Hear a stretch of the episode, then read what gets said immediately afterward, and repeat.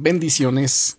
Soy el pastor Teodoro Hernández de la Iglesia Viento de Dios en la ciudad de Toluca.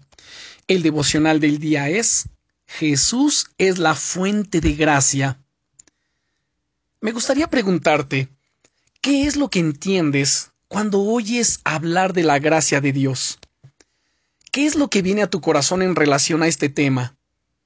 Todos seguramente entendemos más o menos el concepto de gracia pero creo que muchas veces nos quedamos solo en la superficie y no profundizamos en las riquezas de la gracia que Dios ha preparado para nosotros. Cuando consultamos el diccionario de la RAE, la Real Academia Española, estas son algunas de las definiciones que encontramos para el término gracia. Don o favor que se hace sin merecimiento particular. Perdón o indulto.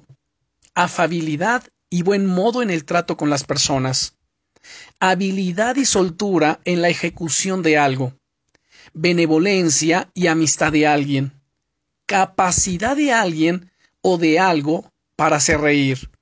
Pero según el diccionario bíblico, la palabra gracia proviene de la palabra griega charis, que significa el regalo o favor inmerecido que Dios le otorga, que Dios le dispensa al ser humano. Ahora bien, Piensa ahora en estos atributos y compáralos con la obra que Jesús ha llevado a cabo en tu vida. Él te ha dado una nueva vida, como un regalo totalmente inmerecido. Ahí está implícita la gracia de Dios. También te ha perdonado de tus pecados.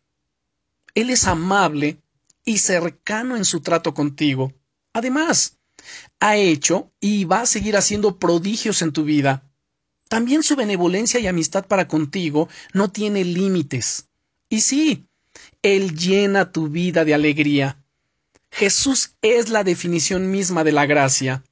La Biblia, de hecho, dice en relación a Jesús que de su plenitud tomamos todos y gracia sobre gracia, según el Evangelio de San Juan, capítulo 1 y versículo 16. Así que Jesús es tu plenitud, la fuente de gracia de tu vida.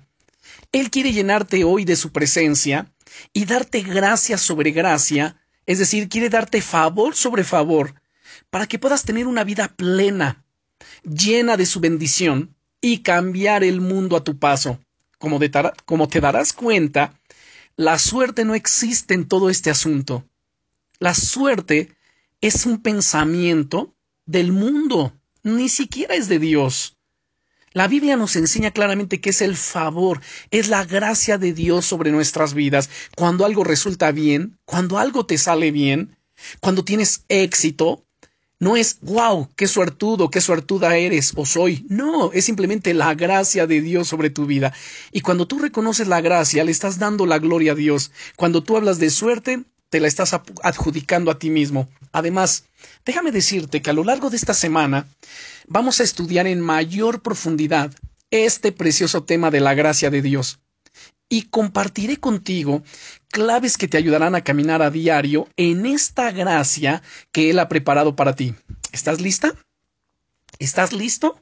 Bien, entonces oremos.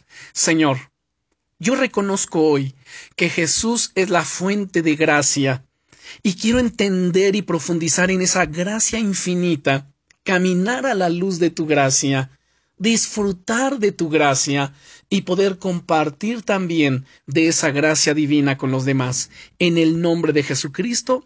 Amén. Bendiciones.